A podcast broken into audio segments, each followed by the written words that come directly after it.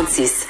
Donc hier, la publication du rapport de l'armée canadienne sur la situation des CHSLD en Ontario a semé l'émoi vraiment des récits euh, d'horreur. Et là, on savait qu'il y avait un rapport en préparation euh, concernant les CHSLD du Québec. On n'aura pas eu à attendre bien, bien, bien longtemps. Celui-ci a été transmis au gouvernement euh, québécois hier soir.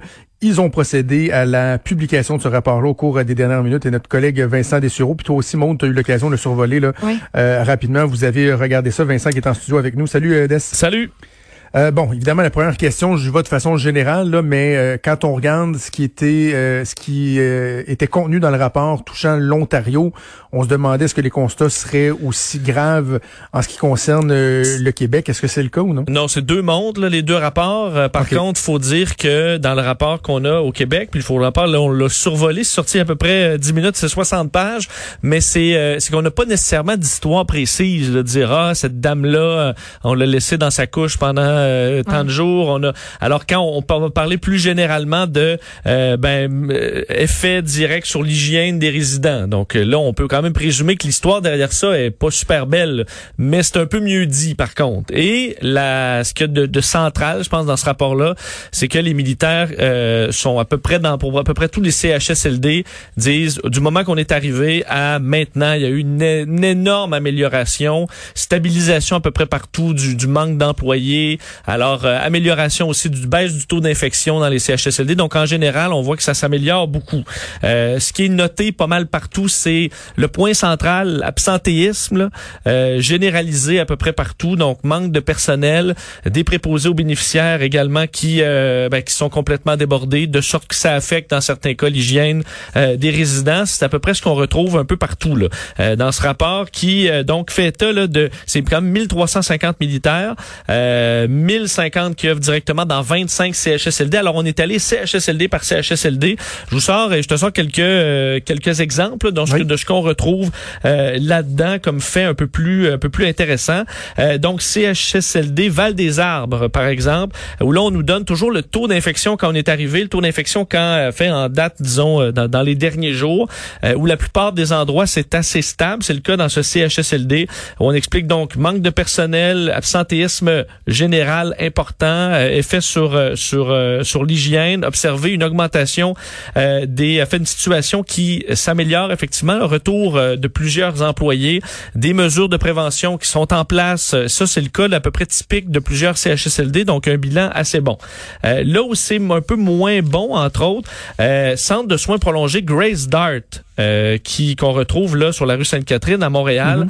On dit donc là, on est on a subi une deuxième vague, hausse significative de contamination euh, après l'arrivée des militaires, observé un nombre insuffisant de, de, personnel, nombre insuffisant de préposés aux bénéficiaires, des familles de proches aidants qui viennent bon prêter main forte, mais manque d'équipement aussi, de sorte que la prévention euh, est difficile, problématique majeure au niveau du, du port de l'équipement, bris de sécurité dans certains cas. Alors on a dû vraiment faire des agents COVID là, qui sont allés donner des conseils sur comment installer euh, l'équipement correctement et euh, manque de médecins pour les constats de décès. Alors très difficile de pouvoir faire le suivi après un décès euh, à cet endroit. Il y a, je, sur ce point-là, parce que Maud m'avait envoyé cet extrait-là pendant la pause, il y a quelque chose d'assez j'ai envie de dire problématique, frappant, alarmant du fait que l'armée dit dans son rapport on s'est rendu compte que ça ça marchait pas sur place. Donc nous-mêmes, on a fait des cliniques pour enseigner comment utiliser les, équipements de protection. Oui. Euh, comment bien, comment ça se fait que c'est l'armée et des affiches de des affiches de zone jaune, de zone rouge, c'est l'armée qui est allée euh, faire tout ça alors que c'est effectivement eux sont supposés se faire dire un peu quoi faire et pas l'inverse. Exactement. Le fait qu'il y a des civils aussi, on mentionne, qui reprenaient leurs collègues de la santé pour dire ah ben ton équipement de, de protection, tu le portes peut-être pas de la, de la bonne façon ou euh, ça aussi ça m'a euh, ça un peu euh, un des CHSLD quand même notable, Vigie Mont-Royal, où lorsque les militaires sont arrivés, c'était 84% des résidents infectés. Le pourcentage qui se situe présentement, on dit aux alentours de 100 Alors, euh, c'est 273 euh, pensionnaires là-bas. Euh, et un des, une des problématiques à cet endroit que j'ai pas noté ailleurs, c'est disparition de l'équipement. là. Donc, des, des masques, là, entre autres 20 boîtes de masques chirurgicaux qui sont introuvables. Même une livraison de narcotiques qui semble avoir disparu. Dans, et l'approvisionnement dans les unités est difficile. Alors, à cet endroit-là, c'est vol de masques ou perte, euh, disons, euh, sans, trop savoir pourquoi, euh, de masques. on retrouve centre d'hébergement de Saint-Laurent, par exemple, où on note des conflits entre les employés civils réguliers et ceux qui proviennent des autres centres. des conflits qui portent sur le nombre d'heures de travail, la gestion de l'établissement, au point où un coordonnateur a menacé d'arrêter de travailler si des infirmières supplémentaires n'étaient pas embauchées. alors, on dit des employés qui s'absentaient sans préavis pendant, le, pendant leur quart de travail. Alors, vraiment une situation très tendue au niveau des employés, mais j'ai pas vu ça dans d'autres CHSLD. Là, ça semblait être assez unique à celui-là. Euh, CHSLD Eau Claire, euh, où on explique qu'avant l'arrivée, manque de personnel, encore là, absentéisme général important, euh, manque de euh, préposé là, qui a causé des problèmes d'hygiène et on explique d'hygiène évidemment pour les pensionnaires. Et on dit la pandémie semble avoir durement frappé la direction du CHSLD en contaminant une grande partie du personnel. L'ampleur de la crise a fait en sorte que beaucoup de bonnes pratiques ont été abandonnées afin de pallier aux problématiques les plus urgentes. Euh, alors on a fait un plan d'action et ça s'améliore, mais encore là, tu sais, on, on voit pas d'histoire d'horreur, mais c'est juste parce que c'est mieux dit là. Euh, dans le rapport où on dit qu'on a abandonner les bonnes pratiques.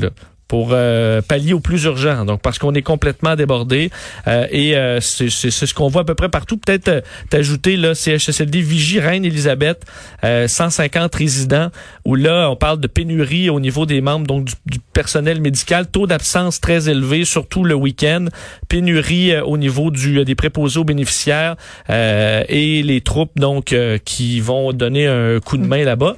Mais un peu partout comme je le disais, ça s'améliore, c'est le rapport euh, forces qui semblent affirmer, ça va beaucoup mieux que ça allait il y a quelques semaines. Puis par rapport aux employés qui sont présents sur place, là, ce qui revient beaucoup, c'est qu'on remarque que les employés réguliers commencent à revenir au travail, mais que même à ça, les ratios ne peuvent pas être respectés, puis que leur nombre, il demeure insuffisant par rapport à ce que l'établissement aurait comme norme. Donc, tu sais, on, on voit qu'il y a comme un espèce, moi je, le vois comme ça, en tout cas je l'interprète de cette façon-là, de dire, ben les militaires, on n'est pas prêt à partir là. Si on part maintenant, ben ça, ça fonctionnera pas, malgré que là, les gens reviennent, qui se sentent plus encadrés, qui sentent que là, c'est, il y a comme le contrôle est repris, donc ça donne quasiment le goût de retourner travailler mais qu'encore là, ben, il faudrait pas quitter tout de suite parce que, c'est un petit château de cartes qui pourrait s'effondrer. J'ai noté un seul CHSLD où l'armée dit, ben là, nous, on est vraiment rendu en extra, là. Tout est, euh, tout est comblé. Euh, nous, on est vraiment euh, appelé aux besoins. Un seul sur les 25. et on dit le besoin criant, c'est pour les employés avec formation médicale. Elle dit, nous, ça permet de dégager du temps pour le, le, personnel formé pour faire leur travail, mais c'est vraiment ça qu'on cherche alors qu'on a fait entrer beaucoup de, de, de, de, de, de proches aidants, des gens bénévoles, mais ultimement, ce qu'on a besoin, c'est des employés avec une formation médicale. Maud, tu as vu un commentaire euh, sûrement très, très, très pertinent sur, euh, sur Twitter par rapport euh, au temps que ça a pris à faire un rapport comme celui-là. Écoute, je peux même pas nommer l'utilisatrice, je l'ai perdu dans la vague de tweets, mais une femme qui se demande pourquoi l'armée elle est capable de prendre de pondre un rapport après trois semaines, puis le rapport, c'est pas un petit rapport, il y a 60 pages, c'est très détaillé pourquoi au gouvernement, on n'est pas foutu d'en avoir, puis que ça prend des mois, que ça prend des années? Hmm. Je trouve que la, la, question est, est, est légitime. L'armée, là, euh, une de leurs plus grandes qualités, là, un, prérequis, en fait, c'est d'être opérationnel. Tu t'es pas dans les théories, dans le si. Non. Tu es sur le terrain, t'agis, tu poses un objectif, tu poses une action, point A au point B sont bons là-dedans. Mais mon Dieu, on n'est pas capable de faire ça au gouvernement. J'entendais la protectrice euh, du citoyen avec euh, Benoît Dutrisac ce matin, qui disait, là, c'est quoi, 12, 18 mois, je pense, avec un, rapport, d'étape à l'automne. Benoît qui euh, soulignait avec justesse que le la commission Laurent sur le sort de nos de nos jeunes enfants laissés à eux-mêmes avec la DPJ. sais, ça fait un an qu'est décédée la jeune fille de Granby, là, et on n'a toujours pas de rapport. Je comprends qu'il y a eu des rapports d'étape, mais mon Dieu que c'est long. Puis pendant ce temps-là, les choses changent pas. Pendant ce temps-là, les climatiseurs s'installent pas. Ah, parce que là, avec ce rapport-là, on peut l'utiliser puis faire s'améliorer tout, tout, de suite. Ben oui. Ben oui. Euh, D'ailleurs, peut-être dire, parce que dans le rapport, il y a quand même, quand même un mot euh, disant euh, nos observations sont factuelles et sont faites avec un respect énorme envers nos partenaires civils qui travaillent dans le milieu de la santé. Ces héros de tous les métiers vivent des défis considérables depuis maintenant plus de deux mois en fournissant des soins essentiels à nos aînés, rappelant que les CHSLD sont avant tout des milieux de vie et pas des hôpitaux, mais qu'on leur a donné évidemment une surcharge de travail incroyable. Donc, il y a un respect quand même là, on, euh, dans ce dans ce rapport-là pour le, le travail euh, partout dans le milieu là, euh, de ces héros. C'est les militaires eux-mêmes qui les appellent comme ça. Je vais vous poser une petite question, Cole, de type euh, cynisme 101. Euh, on nous avait annoncé la publication du rapport pour 10 heures. Finalement, il a été euh, publié autour de quoi? 10h35 à peu près. Euh, si vous aviez à tenter une explication, savoir pourquoi finalement il y a eu un, repas- un- un retard de 35 minutes pour une simple publication de communiqué de presse, est-ce que vous oseriez tenter une réponse? Ben, Est-ce qu'on est est-ce qu'on était dans la période de questions là? Oh, comme que tu es perspicace, Vincent. Oui, en pleine Comme période que- de non, non, mais c'est vrai. là. Ben, dire, Colin, que ça tombe bien. en politique, là. Est-ce que tu veux cette semaine passer deux périodes de questions au complet sur le rapport ou en passer une alors qu'il reste seulement euh, demain euh, comme période de questions? Bon, ben, en le publiant à 10h35, vous étiez rendu à quoi? À 5 minutes de la fin de la période de questions. C'était Ce qui facile. pouvait euh, bien pendant, faire. Pendant ce temps-là, sur Twitter, l'entourage de la CAQ qui n'hésite pas à dire Ben voici le rapport. Transparence. C'est notre Ben, mot d'ordre. En même temps, je comprends qu'ils l'ont reçu hier soir, là, donc ils veulent euh, probablement se préparer, mais il y avait sûrement un peu de stratégie politique et de communication politique euh, là-dedans. Hey, merci Vincent, on se Merci. reparle euh, plus tard. Salut. Vous écoutez Franchement dit. Alors, si tout va bien aujourd'hui, si euh, Dame Nature, Dame Météo collabore le 27 000 pourrait être une journée vraiment historique, journée à laquelle on assisterait au premier vol